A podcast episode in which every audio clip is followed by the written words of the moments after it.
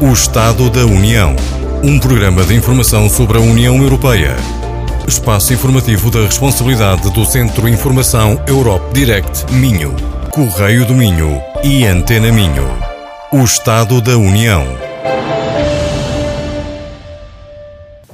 Sejam muito bem-vindos a mais uma edição do Estado da União, o programa que pretende elucidar os nossos ouvintes sobre os assuntos europeus mais relevantes para o seu dia a dia. Ora, no dia 1 de dezembro deste ano, 2019, a Presidente da Comissão Europeia, Ursula von der Leyen, e o respectivo Colégio de Comissários tomaram posse para um mandato de cinco anos. A Comissão que se segue terá à sua frente uma série de desafios complexos tais como a questão migratória, a competitividade digital ou até mesmo a proteção do ambiente. No programa de hoje vamos abordar as novas prioridades políticas da Comissão Europeia e o rumo a tomar para o futuro.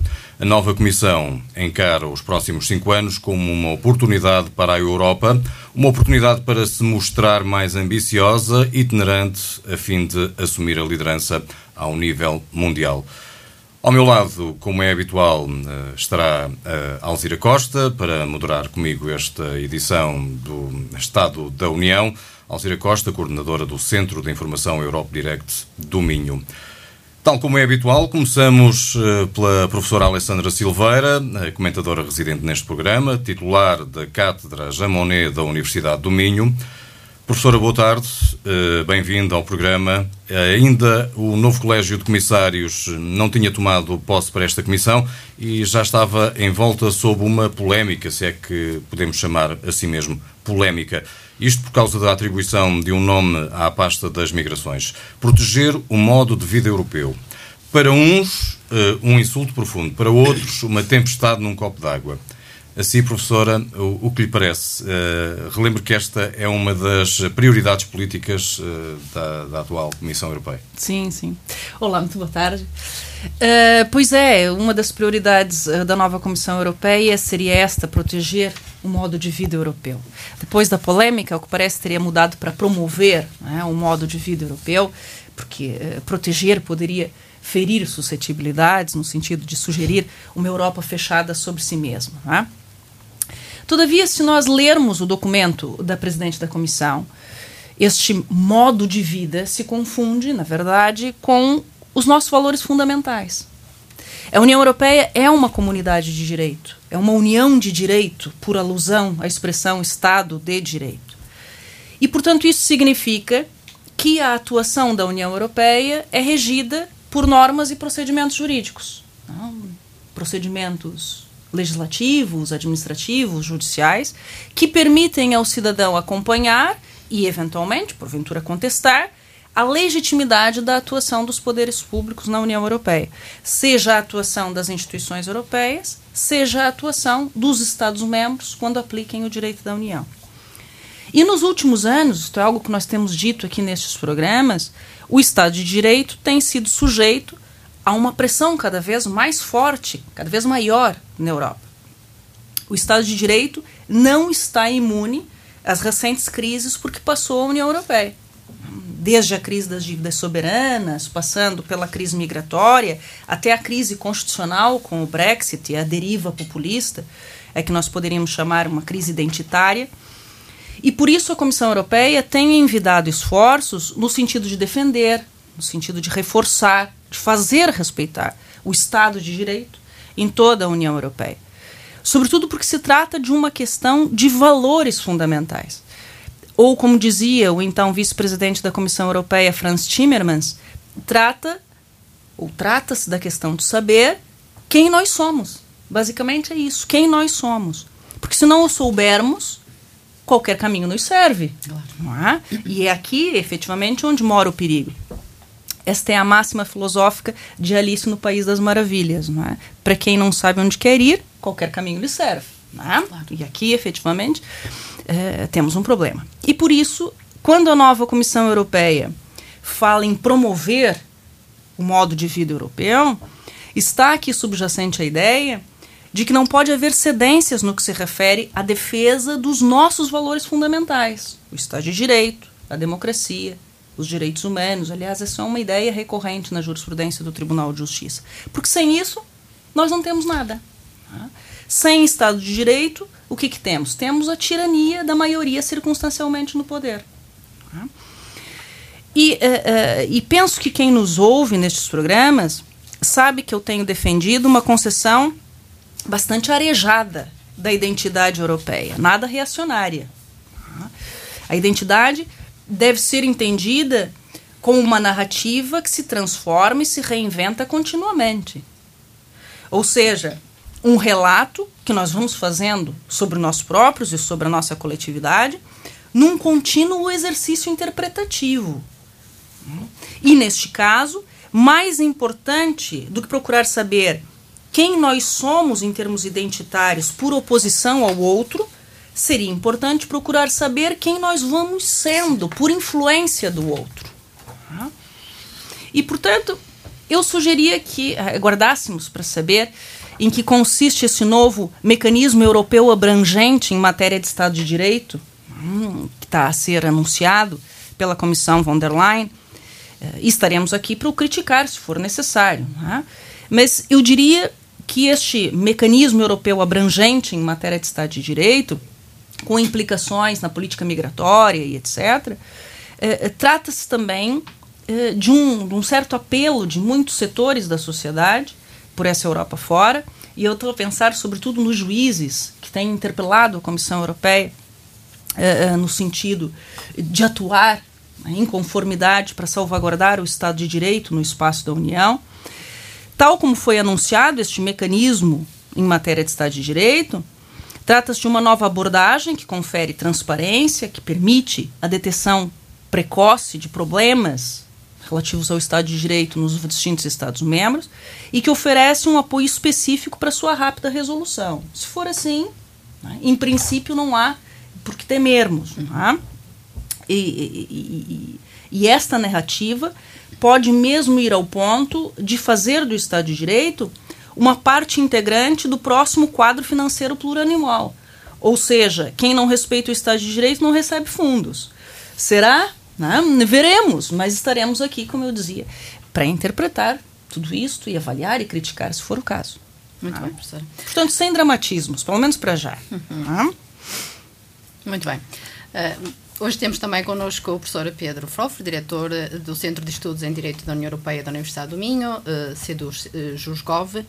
Professor, a nova Comissão Europeia deverá propor um novo pacto em matéria de imigração e asilo. A ideia seria dissipar as preocupações legítimas uh, de uma grande parte da população e encontrar uma forma de superar as diferenças. A Europa deve honrar os nossos valores e ajudar os refugiados que fogem das perseguições ou conflitos. Esse é o nosso dever moral. De qualquer forma, a solução talvez passe pela cooperação para o desenvolvimento de países, uh, nos países de origem. Mas como avançar para uma estratégia mais abrangente nesta matéria, professor? Ora bem, pois, boa tarde. Temos aqui de facto um problema. O problema, diria eu, pelo menos tal como tem sido apresentado e vivido nos últimos tempos em termos de política europeia. E permite-me, de facto, fazer a ponto com aquilo que dizia a professora Alessandra sobre essa pseudo-polémica sobre o modo de vida europeu. Obviamente que nós somos, e esse é o modo de vida europeu, nós somos em interação eh, uma construção aberta. Mas essa característica é uma característica europeia. Isso é o modo de vida europeu. Uhum. Proteger isso é o modo de vida europeu. Eu não vejo esse tipo de preocupação relativamente a outro tipo de situações e outro tipo de culturas e aculturações. Portanto, é necessário, para além da questão técnica da proteção do Estado de Direito, efetivamente proteger esse, esse modo de vida europeu, que é um modo de vida que prima pela tolerância, marca a tolerância e a abertura, e é isso que fez a Europa de facto ser o que é. É isso que faz com que a Europa seja o ponto de procura em todo o mundo de todo o tipo de pessoas. Umas, infelizmente, como a questão dos refugiados, numa situação extrema, relativamente às quais, às quais nós não podemos deixar uh, de dar a mão, como, uh, é a sua questão, Alzira, como é mais difícil saber, de uma forma definitiva, outras nem tanto. Mas, de facto, a grande riqueza da Europa é a sua atratividade, que reside nisto. No facto de sermos, o nosso ADN, ser um ADN de curiosidade, abertura, tolerância. E esse é o modo de vida europeu, para além, obviamente, daquilo que disse a professora Alexandra, que é decisivo. Faz parte da nossa, da nossa sobrevivência. Senão, eu sublinho as palavras da professora Alexandra, as sábias palavras da minha colega, uh, senão estamos sujeitos, de facto, à ditadura das maiorias. Isso mesmo. E, portanto, isto é o modo de vida europeu. É isso que há que proteger, porque é isso que nos torna atrativos e evitar situações de absoluta confusão, como por exemplo aquela situação que sucedeu no ano passado numa escola italiana que resolveu não fechar o Natal, com medo de ferir suscetibilidades. Por exemplo, isto é recusar o modo de vida europeu. Isto é não ser capaz de integrar ninguém porque não temos nada para integrar, não temos nenhuma coisa para oferecer. Eu não posso integrar na minha casa se não tenho casa, seja lá quem for. Bom, mas continuando, isso tem a ver com os refugiados. Nós temos essa obrigação moral e, obviamente, que a Comissão está ciente dessa obrigação moral, política. Agora temos aqui um problema: é que, de facto, a prazo o problema só se resolve com cooperação e com uma ação concertada nos países de origem. E é fundamental desenvolver o fator ou o elemento da política externa da União. Isto é fundamental, tem estado um pouco adormecido nos últimos anos, tem sido um pouco sobrevalorizada a política comercial em detrimento da estratégia ou da geoestratégia da União Europeia. Isso penso também com a questão da defesa que agora começa a ser discutida. Mas, por outro lado, temos esta questão que é Obviamente não podemos esperar, relativamente às pessoas que estão desesperadas, não podemos esperar o tempo suficiente para lhes dar resposta ou uma resposta estrutural. Temos que agir já. Como encontrar uma solução? Bom, terá que ser, terá que partir mais uma vez, isto foge aos quadros da política habitual, da realpolitik, terá que ser com base na boa vontade política dos Estados. Terá que ser com base num critério, eh, ou pelo menos num, num, numa ideia, que é uma ideia, uma ideia, obviamente, que também não é só altruísta, é uma ideia também terceira, de que se não cooperamos todos, se não nos sacrificamos todos, todos vamos perder. Não são só os refugiados, todos vamos perder e, portanto, uh, terá que haver uma cooperação intra, intra-União sob esse ponto de vista para dar uma resposta já a um problema que, de facto, e tem razão, e tem razão, de facto, os discursos, ou tive razão uh, a nova Presidente Van Leyen, nos aqueles discursos pré- digamos, tomada de posse, em que foi anunciando, de facto, a necessidade de uma ação concertada com os Estados-membros de origem. Só que uh, o drama é esse.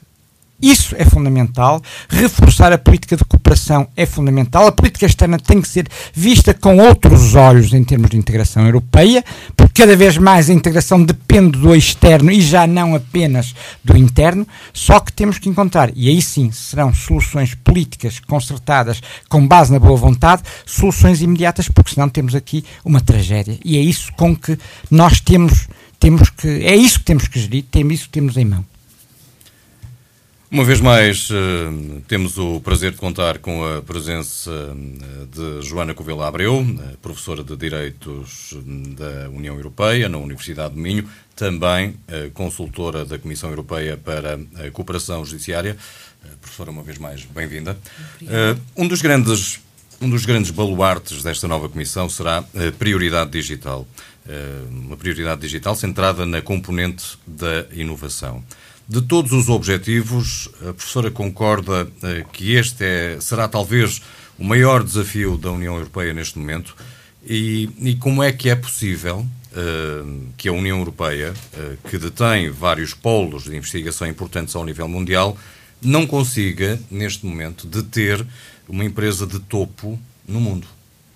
Como é que isto Bem, muito acontece. obrigada pelo convite. É sempre um prazer estar aqui e participar neste programa. Portanto, muito obrigada à Europa Direct Minho uh, e também, obviamente, cumprimentar o, Sr. José Portugal. Ora, uh, portanto, uh, a União Europeia estabeleceu uma prioridade digital a partir do chavão preparar a Europa para uma era digital, na qual nós já vivemos, não é? Porque verificou que há uma nova uh, geração de tecnologias que estão neste momento a emergir. Ora, e necessariamente o mundo está profundamente ligado entre si. Um bocadinho na cena daquilo que o professor Frouf demandava. Há necessidade de uma política externa que vá para além daquilo que são os chavões normais e geopolíticos associados a uma política externa. E, sobretudo, essa ligação é feita de forma cada vez mais imprevista e a uma velocidade que não tem precedentes. Portanto, uhum. nós não somos capazes sequer de acompanhar o seu ritmo. E, portanto, se a União Europeia, hoje em dia, no contexto global, já é um marco significativo no que diz respeito, por exemplo, à proteção de dados pessoais, que já outros programas abordaram essa, essa dinâmica, ou, por exemplo, as tecnologias ou as, ou as, ou as telecomunicações, outros domínios demandam regulação e reflexão. Mais do que regulação jurídica, reflexão. É, por exemplo, aquilo que se prende com a tecnologia blockchain, com a computação de alto desempenho, a computação quântica e até mesmo os algoritmos. Precisamente porquê? Porque a inteligência artificial surge cada vez mais como sendo capaz de acarretar benefícios e soluções para estes desafios. Mas é necessário perceber até onde é que estas uh, novas formas, novas aproximações tecnológicas podem ser conduzidas.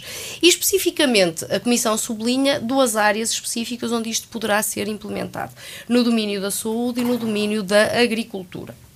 Ora, e verificamos ainda a determinação neste ponto estratégico da criação de um espaço europeu para a educação, que eu vou eh, abordar um bocadinho mais à frente. Portanto, associada a esta dinâmica, a Comissão Europeia estabeleceu, digamos, quatro policy areas ou áreas de intervenção. A primeira é a proteção de dados e, portanto, nós, apesar de sermos o paradigma de proteção de dados no mundo, a realidade é que a própria Comissão Europeia já começa a demonstrar que há uma necessidade de revisitar os atos regulatórios da proteção de dados, quer numa perspectiva de os atualizar às evoluções tecnológicas, quer, sobretudo, numa política, numa perspectiva de política externa, de apresentar uh, ao, uh, aos espaços fora da União Europeia uma solução para que também aí se alteie a proteção de dados noutras latitudes.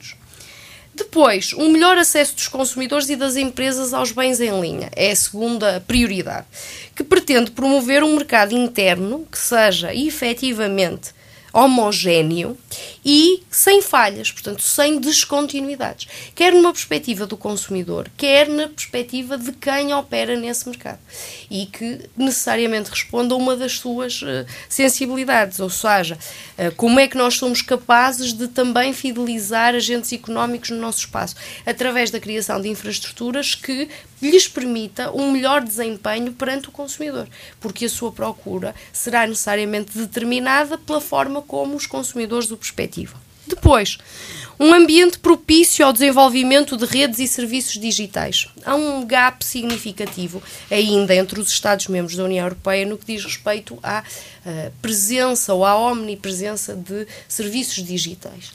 Se, por um lado, nós temos, eh, nomeadamente uh, em zonas litorais ou de grande densidade populacional, uma oferta significativa em domínios digitais, a realidade é que nas outras latitudes mais interiorizadas não há essa essas, essa mesma oferta. E, portanto, há efetivamente a necessidade de promover uma conectividade que se paute pelas novas tecnologias. Portanto, não é o telefone com fios, mas sim uma conectividade que se alie também a esta sociedade 4.0 que nós estamos a viver. E depois a economia digital como motor de crescimento. Ou seja, que a Comissão Europeia seja capaz de sensibilizar aqueles que, por exemplo, procuram um emprego, no sentido de apostarem na sua formação e nas componentes digitais. Uh, portanto, a economia, o emprego, a indústria têm de ser capazes de tirar uh, do fenómeno da digitalização algumas potencialidades. Ora, quer no espaço europeu de educação, quer na, nesta, neste último, nesta última área de intervenção, nós verificamos o quê? A ideia de uma sociedade digital inclusiva. Associada à promoção de competências digitais, nomeadamente para aumentar a capacidade de empregabilidade. Uhum. Nós já temos eh, falado disto na universidade e eu acho que é das coisas mais paradigmáticas, é que talvez este quadro poderia ter sido um bocadinho mais auspicioso uh, em promover uma sociedade digital inclusiva através da promoção para todos os agentes envolvidos no mercado, Uh, numa determinada oferta, de uma, uma elevação das suas componentes uh, e das suas competências digitais.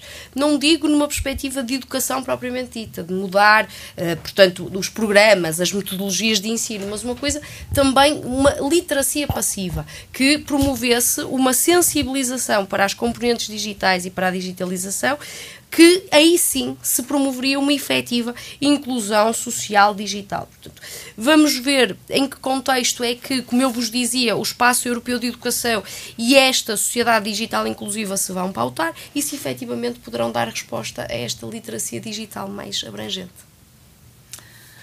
Professora Alexandra, uma das, uma das outras preocupações da nova Comissão Europeia é o respeito pelos direitos individuais uh, uhum. de cada cidadão. Aliás, nos primeiros 100 dias do mandato, a Presidente pretende propor uma abordagem europeia coordenada pelas implicações humanas e éticas da inteligência artificial. Esta ideia prende-se uh, com aquela de criar uma União Europeia de igualdade, ou da igualdade. Uhum. Ou seja, uh, com a ideia de que a igualdade, uh, em todos os sentidos, tem de ser para todos. Uhum. Como é que vê esta preocupação por parte da Presidente da Comissão Europeia? Sim, Alzira, tendo em conta o que foi anunciado, a igualdade será uma das prioridades da nova comissão. Né? sobretudo porque, diante dos desafios globalitários e, e digitais com que a União Europeia está confrontada, nós não podemos permitir nos ignorar nenhum potencial. Né? Todos têm de contribuir. E, portanto, todos os que partilhem as mesmas aspirações nesta comunidade política que nós estamos a construir na União Europeia devem ter as mesmas oportunidades.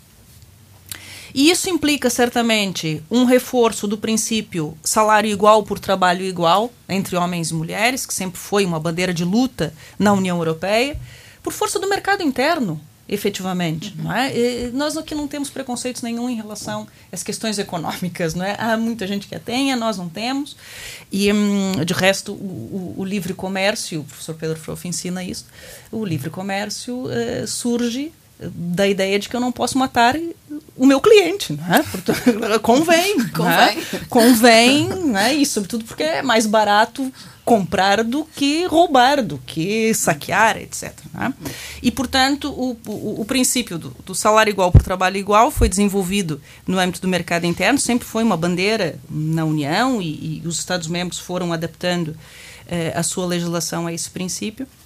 E eu penso que ele ainda vai ser uh, adensado nos próximos tempos. Um, mas essa ideia da igualdade também vai implicar o desbloqueio da diretiva sobre o equilíbrio entre homens e mulheres nos conselhos de administração das empresas, com a introdução de cotas para as mulheres nos conselhos de administração das empresas, uh, algo que, que, que, que, que uh, a presidente da Comissão Europeia já fez com o ministro do governo alemão. Eu, uh, há tempos, fui convidada pelo, pelo presidente do, do, da Ordem dos Advogados, o Dr. Guilherme Figueiredo, um nosso querido amigo, para falar sobre esta questão. Quando o governo português entendeu avançar com o debate para a introdução de cotas nos conselhos de administração e etc., e fiquei a saber, na, na, naquela conferência que se organizou, que por essa Europa fora, e Portugal não é muito diferente, nós chegamos a ter hospitais que 90% do pessoal é feminino eh, e nos conselhos de administração de empresas não há não, mulheres. Não dizer, isso é, é um absurdo. Quer dizer, o que, que se passa? Não é? e, e essa diretiva é uma diretiva que vem sendo travada, sobretudo pelo Reino Unido, bem acompanhado pelos, pelos países do leste europeu, etc. E, eh, e portanto, há aqui uh, um, um, um trabalho. Uh, exatamente, há um esforço da, da, da, da, da Presidente von der Leyen de fazer isto avançar. Além disso, a presidente também pretende propor o aditamento da violência contra as mulheres à lista de crimes da União Europeia, constantes eh, do artigo 83 do Tratado sobre o Funcionamento da União. Nós estamos a falar de criminalidade grave com dimensão transfronteiriça e é o que parece estar a se reconhecer que a violência contra as mulheres deve ser aqui integrada. Isso vai demandar certamente uma alteração dos tratados. Mas, eh, claro, a igualdade também deve ir além da igualdade de gênero. Entre homens e mulheres, sim, mas entre idosos e jovens, entre o leste e oeste, norte e sul, etc. Porque são demasiados os cidadãos europeus que sentem que as suas oportunidades são distintas consoante a parte da Europa em que vivam. Uhum. Tá? E isso tem de ser alterado, isso tem de ser combatido. Nós já o dissemos isso no programa uh, do mês passado, a propósito um, da política regional. E aqui uh, a comissária Elisa Ferreira terá um grande papel a desempenhar no âmbito da coesão econômica, social e territorial. Especificamente no domínio da inteligência artificial, que foi aquilo que me, uh, que me perguntou, importa evitar que as diferenciações de tratamento injustificada, injustificadas que nós já temos no mundo real, digamos assim, que a estas acresçam também aquelas provenientes da aprendizagem automática, ou machine learning, na expressão inglesa, que é do que estamos a falar quando falamos de inteligência artificial. Estamos a pensar né, no desenvolvimento da aprendizagem automática, que é um método de transformação de dados em conhecimento, através do qual os computadores aprendem simulando o raciocínio por analogia. Ou seja, a aprendizagem automática é uma tecnologia que se constrói a si mesma e, por isso, está a reconfigurar a ciência, os negócios, a política, como nós temos dito uh, nestes programas. De qualquer forma, em se tratando de uma tecnologia, importa regular a sua utilização, a é fim de evitar a chamada discriminação algorítmica, para que os algoritmos de aprendizagem não perpetuem a discriminação subjacente aos dados a partir dos quais aprendem e se desenvolvem, seja em função do sexo, da idade, origem étnica, orientação sexual, convicções, as mais variadas, religiosas, políticas, filosóficas, etc. Portanto, importa equacionar se e em que medida é possível regular juridicamente o funcionamento dos algoritmos de aprendizagem, perspectivando o desenvolvimento de um, de um ambiente digital tendencialmente seguro, equitativo, aberto. Aqui eh, entronco o meu discurso naquilo que a professora Joana Abreu estava a dizer. A presidente da Comissão Europeia anuncia para os primeiros 100 dias do seu mandato uma proposta legislativa sobre as implicações humanas e éticas da inteligência artificial. Isto já vem de uma recomendação, já vem de uma resolução do Parlamento Europeu de fevereiro de 2017, que instou a Comissão Europeia a apresentar uma proposta nesse sentido, sobre a responsabilidade civil da robótica, inclusivamente, né? porventura introduzir uma espécie de pessoa jurídica eletrônica, para além das tradicionais pessoas singulares e coletivas, como nós já temos, de modo a que os robôs autônomos mais sofisticados possam sanar quaisquer danos que porventura venham a causar. A União Europeia tem envidado esforços tendentes a consolidar um, um paradigma ético e, e, uma influência positiva na fixação de regras técnicas nesse domínio, afinadas com o respeito pelos direitos fundamentais dos cidadãos. Eh, a União Europeia tem avançado com a ideia de uma inteligência artificial de confiança. Tá?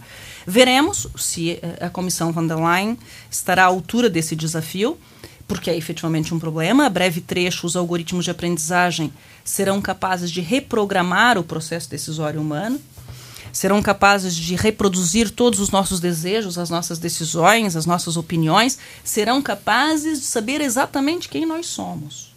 Dúvida: temos modelos para dar sentido a uma vida assim? Ah, é isso com que a União, a União Europeia, muito especificamente a Comissão von der Leyen, deve estar preocupada, e felizmente. É? Felizmente. Se calhar passar também pela, pela questão de primeiro os, os europeus conhecerem-se a si próprios ah, para, dar, pois, para, claro. dar a para dar esse pois testemunho é. à inteligência artificial. É que nós, é. Damos, nós, nós facultamos dados, não facultamos aquilo que é o nosso inconsciente. Não é? Portanto, é isso é uma, experiência, uma, uma, uma, esperança dos psicólogos que os algoritmos nunca vão saber exatamente quem nós somos, porque nem nós mesmos sabemos quem nós somos. Mas convém regular. Muito é? bem.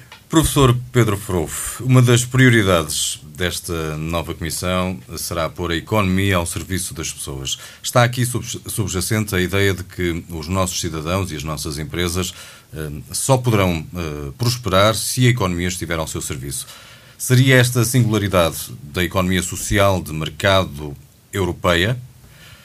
E em que medida o aprofundamento da União, Europeia, da União Económica e Monetária, eh, mais concretamente também a conclusão da União Bancária, por exemplo, pode contribuir nesse sentido. Claro.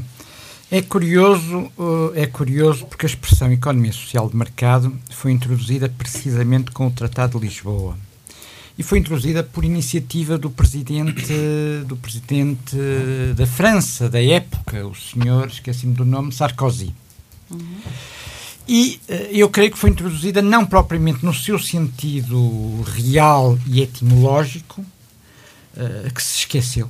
Eu acho sinceramente que se esqueceu e vamos retornar às origens, mas por uma questão de aproveitamento circunstancial da terminologia, que é uma terminologia, vamos dizer, uh, não queria usar a expressão bonita, mas é uma terminologia suave, suave, Sim. atrativa, economia social de mercado. E, na realidade, o chamado princípio concorrencial saiu do tratado, foi para um anexo, salvo o anexo 22, e uh, foi substituído por essa expressão. Bom, mas a expressão tem um significado que está ligado à origem da União Europeia. E eu creio, muito sinceramente, posso estar enganado, estão aqui as minhas colegas e, enfim, haverá muitos especialistas, mais especialistas do que eu, mais sabedores do que eu, mais estudiosos que eu, terão com certeza uma visão sobre este assunto. Eh, nós esquecemos, nós, em termos de União Europeia, em termos de evolução da, da, da, integração, esquecemos alguns dos contributos, alguns dos legados originários. Um deles foi decisivo. Não propriamente decisivo em termos de construção, arquitetura dos tratados, mas em termos de um certo espírito, uma certa visão da realidade e, sobretudo, do objeto da regulação, das normas, do objeto normativo que é o ordoliberalismo da escola, da escola de Friburgo. Que foi uma escola de pensamento que surge em reação ao nazismo, ao nacionalsocialismo e que fazia de facto de uma perspectiva integrada uh, a sua a sua pedra de toque, ou seja, considerava o princípio concorrencial como a chave um princípio universal, a chave de toda a organização social, política e jurídica. Porquê? Porque de facto estavam muito marcados pelo processo concentracionista que sustentou economicamente todo o nacionalsocialismo. E, portanto, o princípio concorrencial era um princípio fundamental como garantia da liberdade individual era um princípio garante contra os totalitarismos.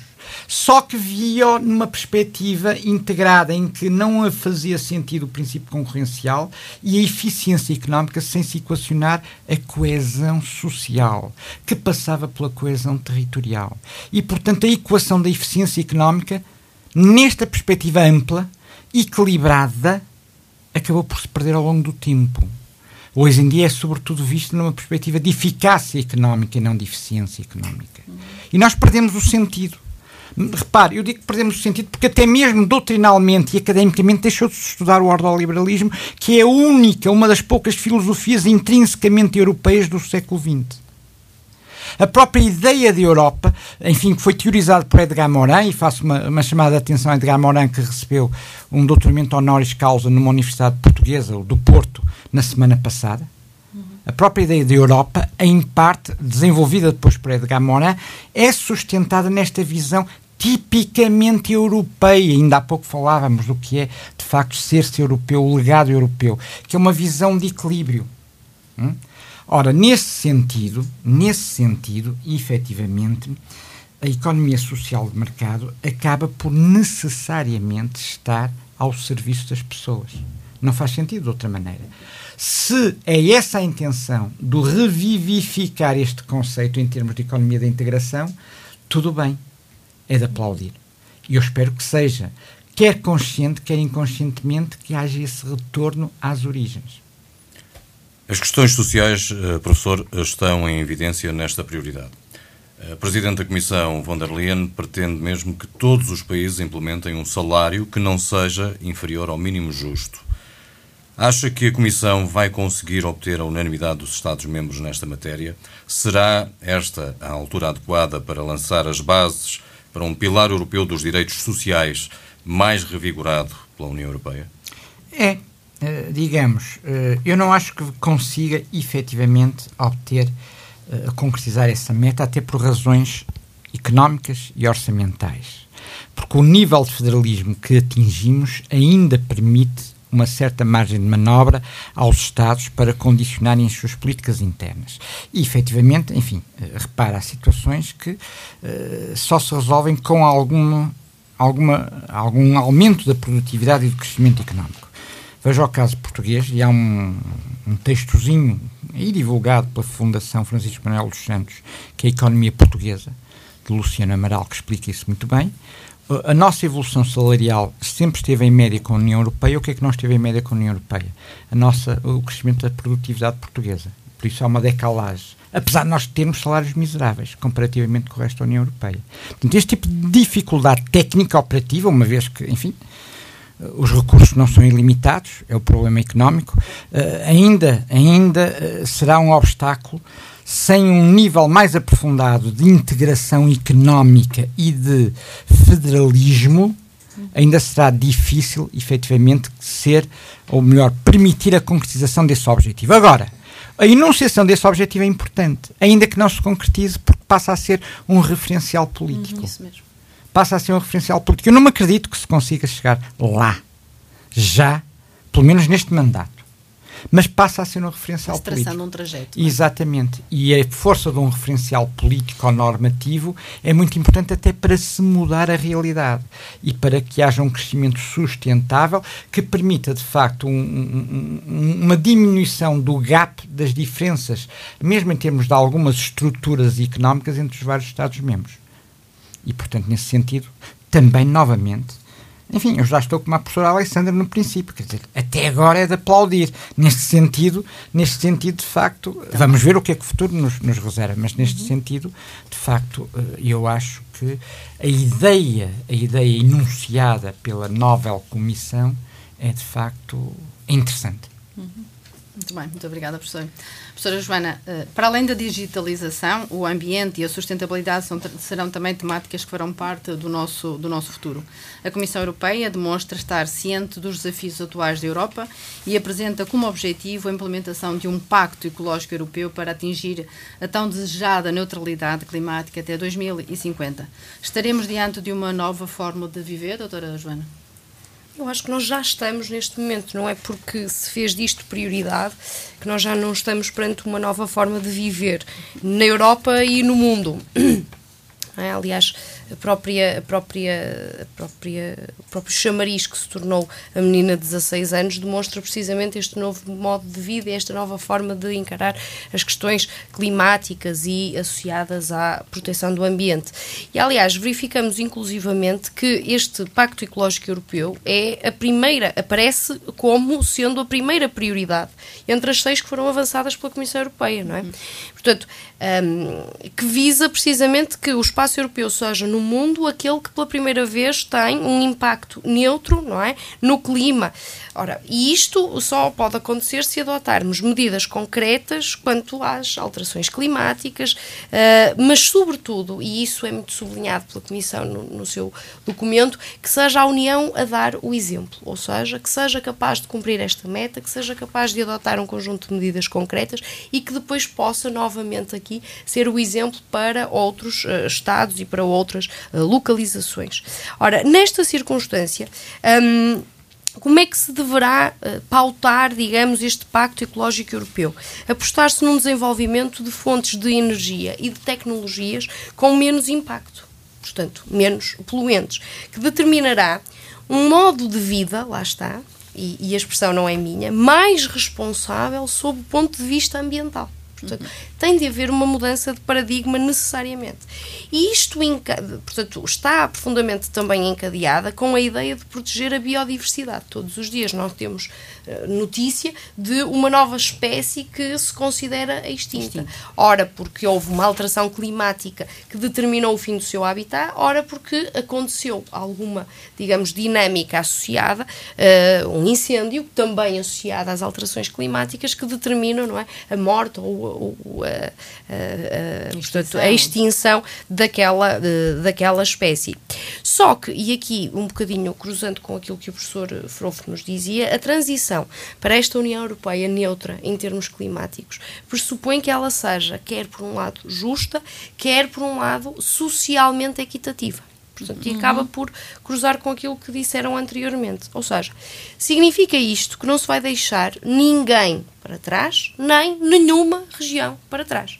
Portanto, há aqui, digamos, uma solidariedade que se quer intersetorial, interregional e, sobretudo, interpessoal porque não é, nova, o novo flagelo associado para tentar despertar a atenção para as, para as crises uh, associadas ao clima são precisamente os refugiados climáticos. E, portanto, uh, necessariamente há uma necessidade de solidariedade, sobretudo num continente uh, e, sobretudo, tendo por referência Portugal, onde uma alteração climática pode determinar que grande parte do nosso litoral, por e simplesmente, desapareça. Portanto, é, é também uma, uma dinâmica que me parece ser, sobretudo e profundamente útil a nós e a este programa e uh, aos uh, portugueses. Muito bem, é, eu, eu diria uma, okay. uma, uma ideia a quem, a quem diga, e este discurso está a reverberar, que o capitalismo não é e não pode ser verde, não é? Mas, afinal, hum, há aqui uma questão de sobrevivência da espécie, que eu acho que isso é ideia atávica, não é? E, portanto, eh, eu acho que, eh, que é possível, talvez, caminhar um, ehm, neste sentido. Neste sentido, não é?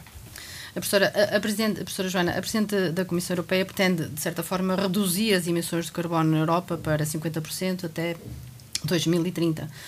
10% mais ambiciosa que a meta estabelecida pela, pela anterior Comissão, eh, que muitos já consideravam como ambiciosa demais. Acha que estão lançadas as bases para reverter eh, o cenário atual e atingir a marca estabelecida pela nova Comissão Europeia? Bem, nós quando olhamos para as áreas de intervenção, as eh, policy areas que foram estabelecidas uh, nesta, nesta prioridade,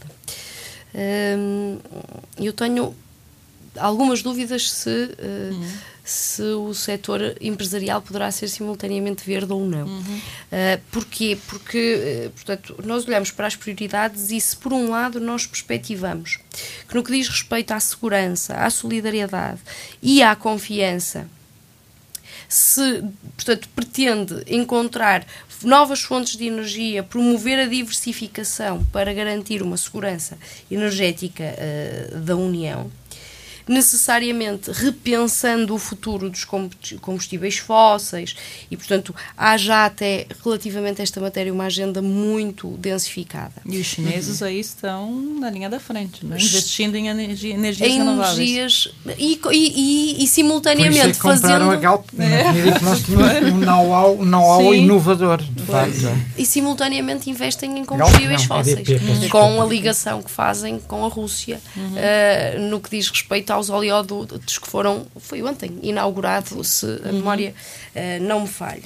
Um, depois, pretende-se também promover um mercado interno da energia plenamente integrado. Eu acho que isto é uma, uma, uma, novidade significativa que resultava dos termos dos tratados, que é a energia deve circular livremente na União Europeia, sem entraves técnicos ou regulamentares. E a realidade é que aqueles Estados, havia Estados que ficavam reféns de outros Estados na circulação da energia e daquilo que era promovido.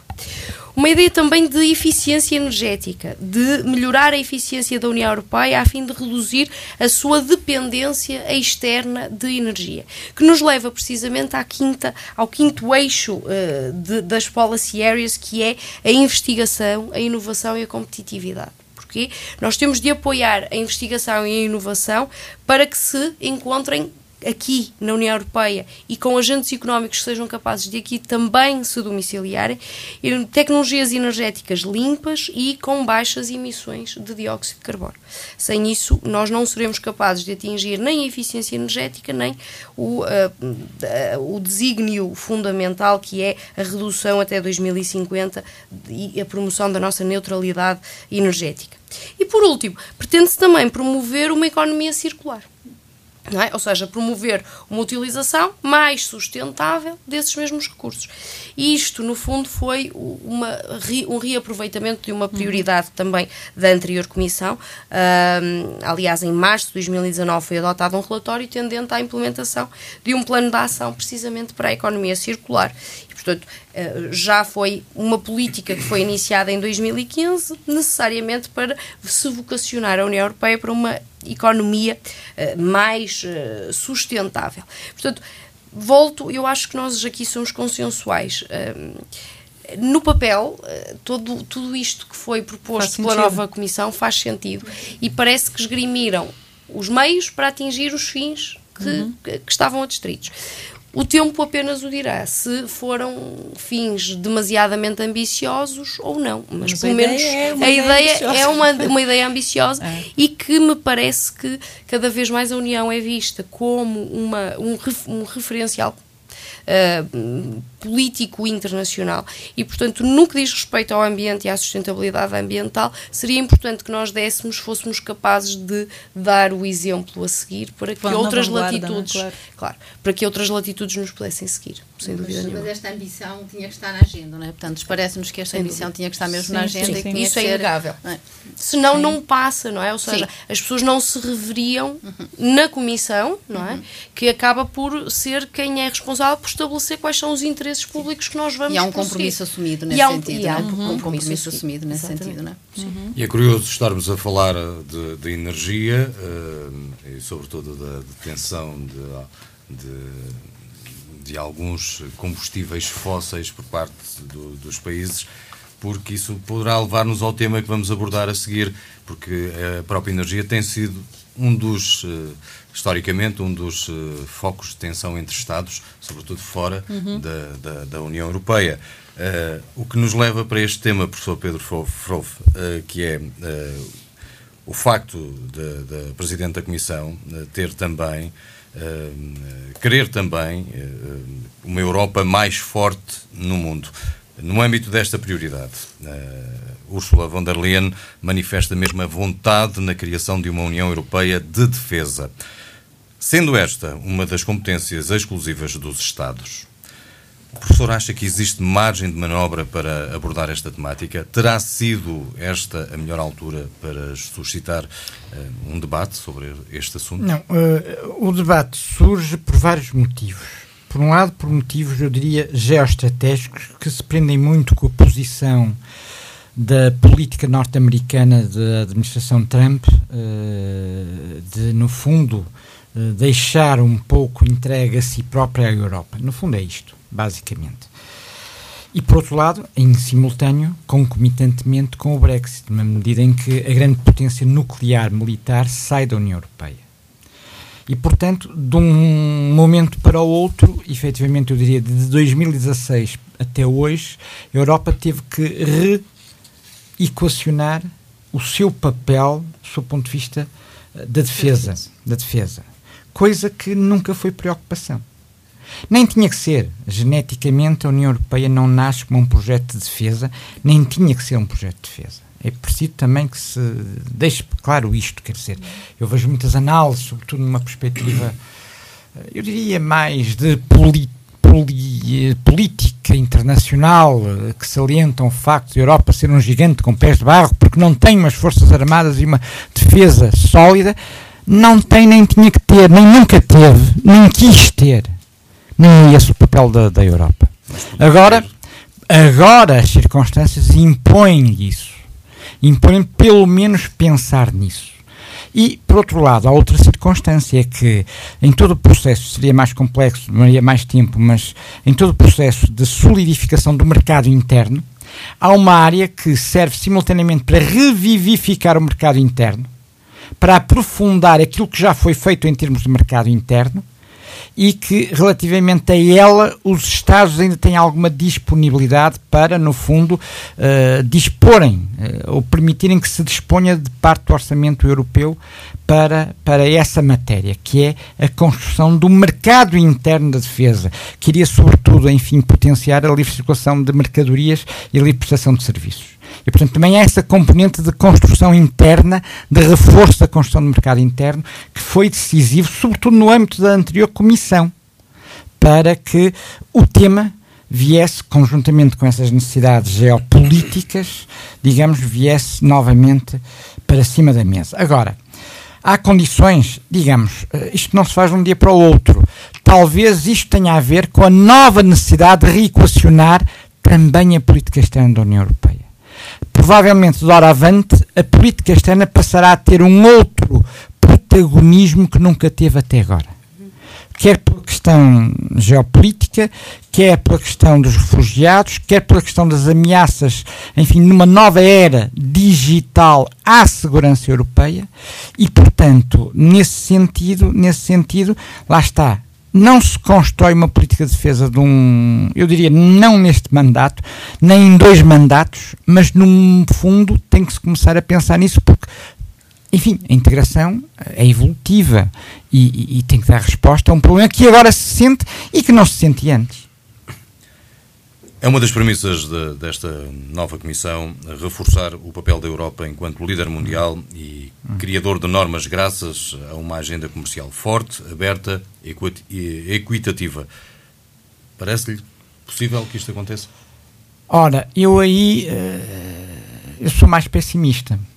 Uh, aliás, uh, há relativamente pouco tempo tive a oportunidade de expressar essa opinião aí numa crónica aqui para o Correio do Minho, no fundo, no fundo, há o velho ditado em terra de cegos, quem tem um olho é rei, não é?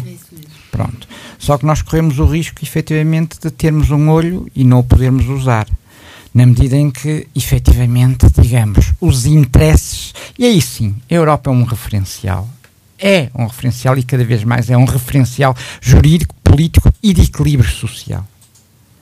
A Europa, efetivamente, corre o risco de não conseguir fazer passar a sua mensagem sendo fortemente prejudicada no contexto do comércio internacional que se desenvolve atualmente.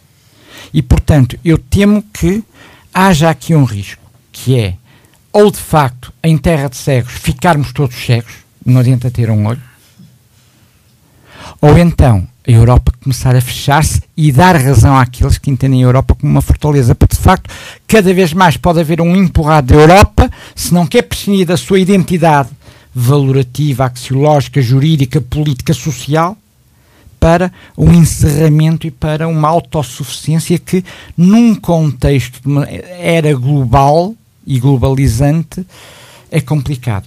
Mas a verdade é essa, digamos. Ainda agora falávamos, de facto, do, do papel liderante da China, uh, por exemplo, nas tecnologias, na, na, nas energias renováveis. Uh, muito à custa da aquisição da participação na EDP. Bom, mas está bem, mas e o resto? Quer dizer, nós vamos falar aqui de comércio justo no âmbito da OMC e os direitos fundamentais. E os direitos humanos? Nós estamos aqui a brincar ou o quê? Nós queremos falar de concorrência. Concorrência em quê? E vamos para os Estados Unidos e a desregulação em certos setores, o que é que é? Quer dizer, vai chegar a um ponto em que necessariamente deixemos-nos de narrativas interessantes académicas. Necessariamente das duas uma. Ou nos fechamos para preservar o nosso modus vivendi, ou então, lá está, uh, apesar de termos um olho, não nos vai servir de nada. Conseguimos ver. Muito bem, professor. Muito obrigada. Professora Alessandra, no elenco das prioridades, a Presidente da Comissão Europeia destaca também a sua vontade em querer um novo impulso para a democracia europeia, uhum. numa clara vontade de querer ouvir cada vez mais os cidadãos europeus, bem como colocá-los cada vez mais perto dos poderes eh, de, de decisão. Eh, que medidas a professora destacaria nesta matéria? Poderiam ser tomadas, naturalmente. Sim, uh, Alzira, eu diria que, em termos democráticos, eh, a nova presidente da comissão estará empenhada, antes de tudo, na adoção de medidas tendentes a proteger a União Europeia das interferências externas nas próximas eleições, nas próximas eleições europeias. Isto porque os sistemas uh, e as instituições democráticas têm sofrido crescentes ataques por parte daqueles que pretendem dividir e desestabilizar a União Europeia. Uhum desde que Steve Bannon assumiu publicamente as suas intenções. Steve Bannon, estou a falar do ex-estratega, ex-estrategista, chefe da Casa Branca na era Trump. É? Desde que este senhor assumiu as suas, as suas intenções, já não há dúvidas de que nós estamos diante de uma vaga de extrema-direita autoritária, internacionalmente coesa e com um assinalável grau de coordenação que está a tomar conta da política mundial. O problema é que o populismo nacionalista corresponde a uma forma de comunicação política que tenta atingir os seus objetivos quebrando a tradicional conexão dialética entre Estado de Direito e democracia. Porque esses movimentos ganham força e vão chegando ao poder precisamente através do instrumentário da democracia formal, ou seja, através do voto e das maiorias que o voto é capaz de formar. Eu e o Pedro Frolfo já escrevemos sobre isso, e isto são fenômenos potencialmente ameaçadores da democracia, entretanto gerados em democracia, a partir dos direitos fundamentais, do exercício dos direitos fundamentais que definem e sustentam a democracia, como a liberdade de expressão, a liberdade de manifestação, de associação, etc. Acresce que os algoritmos de certas plataformas digitais ajudam a espalhar a desinformação e as mensagens de ódio no ambiente digital, né? É, para articular aqui os temas, não é? E, portanto, a nova comissão há de apresentar um plano de ação para a democracia europeia, tendente a aplacar uh, estas ameaças de ingerência externa, mas também assegurar a, a transparência da publicidade política paga e estabelecer novas uh, normas, normas claras sobre o funcionamento dos partidos políticos europeus. Além disso, a presidente da comissão também está empenhada em reforçar a parceria da Comissão Europeia com o Parlamento Europeu. Inclusivamente, ela já se comprometeu a responder com atos legislativos sempre que a Comissão Europeia for instada a atuar pelo Parlamento Europeu. Porque nós já explicamos nesses programas, mas quem tem a iniciativa legislativa no âmbito da União Europeia é a Comissão Europeia.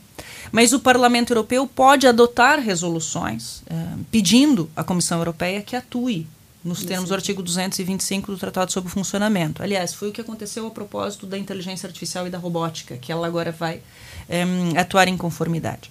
E, portanto, a presidente da comissão também já se comprometeu a restaurar a tradição do período de perguntas, ou seja, um, o diálogo permanente, regular com o Parlamento Europeu, inclusivamente sobre todas as fases das negociações internacionais. E aqui, segundo os moldes que foram adotados para o Brexit. Não é? Hum, portanto, o Brexit também serviu para alguma coisa uh, relativamente boa.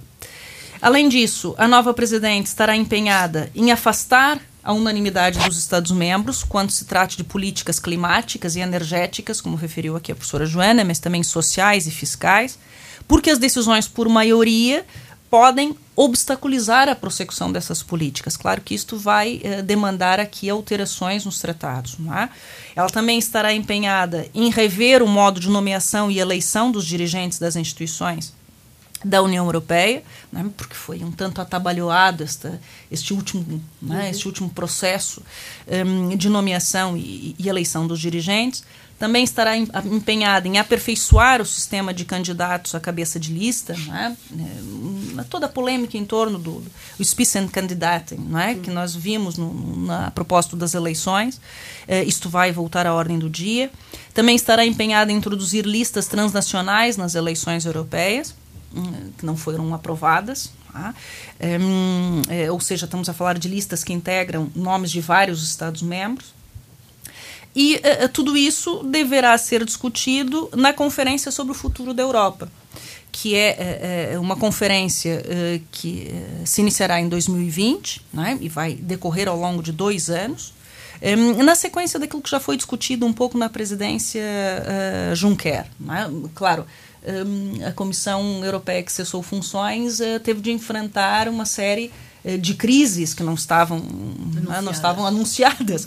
Um, e, e portanto nesta nesta conferência sobre o futuro da Europa um, deverão ser apresentadas eh, propostas legislativas até o verão de 2020 a fim de que estejam em vigor para as eleições europeias de 2024. Nós certamente em outros programas falaremos, acompanharemos essa, essa, essa conferência, que é, é, tanto quanto seria desejável vai reunir cidadãos, é, vai ser atribuído por aquilo que está anunciado um, um papel muito especial aos jovens e que vai conduzir eventualmente à alteração dos tratados, se é que haverá força para isso. Tá?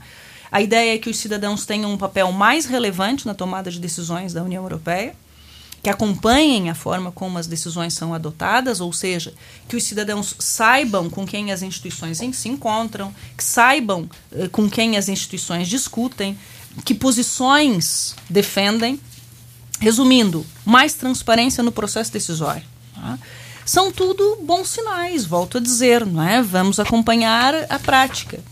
De qualquer forma, como os senhores sabem, eu tenho muitas reservas em alinhar ao discurso do déficit democrático, Né? Eu julgo que tem, esse discurso tem servido às elites políticas nacionais para se desresponsabilizarem dos destinos da União Europeia, hum, como se a União Europeia fosse feita por extraterrestres. Não há, não é, não é. e portanto são os nossos representantes que lá estão.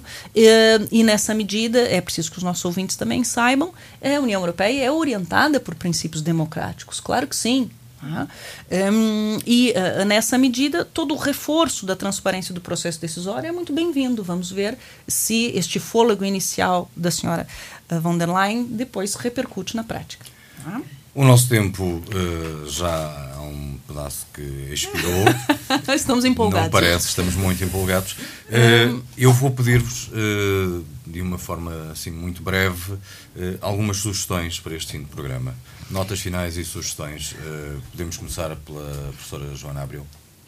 Muito rapidamente, na senda daquilo que foi falado pelos meus colegas, eu dou conta de que está neste momento em discussão através dos atos decisórios de adoção de, de legislação europeia, um regulamento que propõe a criação de um Fundo Europeu de Defesa, precisamente naquilo que os, uhum. que os professores falavam.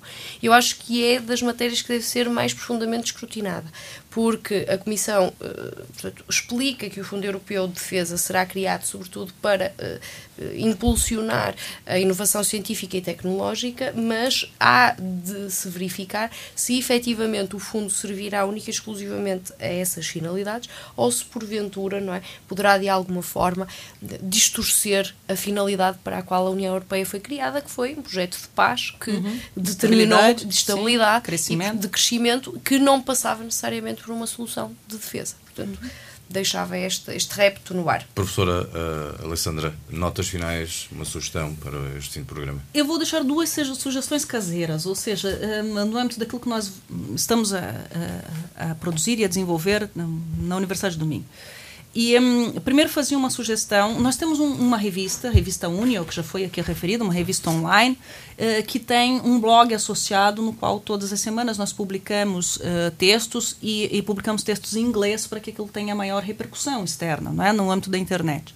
E eu sugiro um texto que foi publicado a 18 de novembro, portanto, os nossos ouvintes podem pôr no Google Unio traço blog e vão chegar até eh, ao blog da revista e, e, e coloquem lá na, na, na, pesquisa o nome eh, Igreja Matos. Igreja Matos é um desembargador do Porto que é, eh, para nosso, o nosso orgulho, é o presidente da Associação Europeia de Juízes. E ele escreveu um texto brilhante sobre o reforço do Estado de Direito, porque nós estamos a passar por uma situação muito delicada na Europa. Juízes, sobretudo do, do, do leste europeu, estão a ser perseguidos e sendo alvos de processos disciplinares quando procuram uh, de, dialogar com o Tribunal de Justiça da União Europeia. Uma situação absolutamente desesperadora. E uh, uh, o, o, nosso querido amigo Igreja Matos escreve esse texto relatando que, numa eh, atitude sem precedentes, eh, o presidente da Rede Europeia de Presidentes dos Supremos Tribunais, o presidente da Rede Europeia de Conselhos eh, da Magistratura e ele próprio, enquanto presidente da Associação Europeia de Juízes, enviaram uma carta à nova presidente da Comissão Europeia pedindo uma audiência urgente. E na carta, eles dão conta da presente destruição da independência judicial em alguns Estados-membros, é, com numerosas consequências para nós, para os cidadãos, para os investimentos nas empresas, para a confiança mútua entre as autoridades nacionais. É, os juízes estão a ser perseguidos e é preciso que os nossos ouvintes tenham isso em conta. É, a independência judicial é um elemento insubstituível da ideia de Estado de Direito e da união de direito que nós estamos a construir. E, e eles pedem nessa carta, a senhora von der Leyen, que a comissão um, esteja ciente disto, destes, destas graves circunstâncias e que adote medidas para combater o comprometimento do Estado de Direito uh, no espaço da União. Fica essa sugestão. E uma última uh, sugestão também: uh, a comissão tomou posse, né, assumiu funções no dia 1 de dezembro. E essa data não foi propriamente aleatória, né, essa escolha não foi aleatória, porque marca os 10 anos da entrada em vigor do Tratado de Lisboa. E com o Tratado de Lisboa também a Carta dos Direitos Fundamentais da União Europeia, que adquiriu força juridicamente vinculativa com a entrada em vigor do Tratado de Lisboa. Eh, os nossos ouvintes já sabem, porque nós temos explicado nestes, nestes, nestes programas, eh, o Tratado de Lisboa mais não faz do que rever os tratados constitutivos da década de 50, é? eh, o Tratado de Roma e depois o Tratado da União Europeia, que é o Tratado de Maastricht, e, portanto, em Lisboa foram revistos os tratados constitutivos e por isso que o atual, a versão atual dos tratados leva este nome, Tratado de Lisboa. É? Um, e eu uh, recomendo, então, essa, essa edição do Tratado de Lisboa, esta versão consolidada, que eu e o meu amigo e colega Pedro Frouf, que está aqui ao lado, e eu digo mesmo nessa ordem, é amigo antes de ser colega, um, uh, tivemos o trabalho de organizar. E, uh, e, eu, e ela já vai para a quinta edição, e eu tive o cuidado de ir olhar, porque em cada edição nós fazemos um prefácio. E um, isso também vai dando uh, é uma memória histórica aqui do, do, do da evolução da, da, da integração. E um, no, quando o Tratado de Lisboa entrou em vigor, havia muitas reservas. Não é?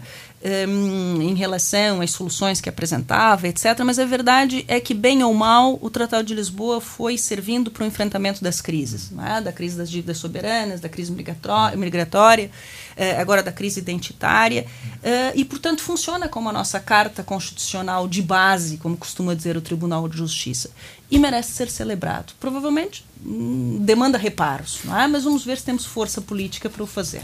É? Professor Pedro Frouf, uh, muito, notas finais. Muito rapidamente, muito rapidamente, enfim, e, e para não fugir, uh, não fugir ao tom, ao tom, enfim, da professora Alessandra, uh, eu recomendava um, um, trabalho que, aliás, em que participa a professora Alessandra e, e eu próprio,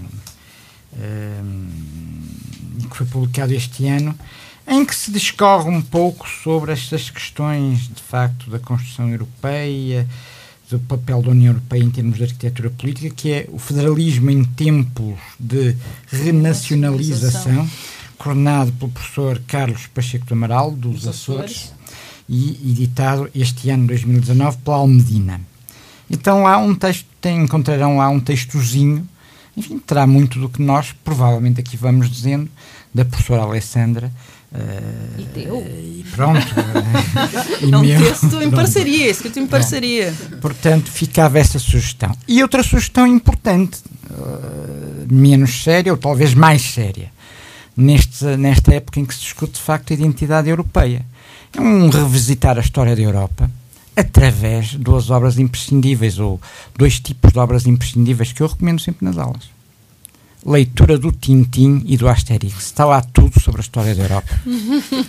Além de ser divertido. Inclusivamente é. aquele povo lusitano que não se governa Exatamente. nem se deixa governar.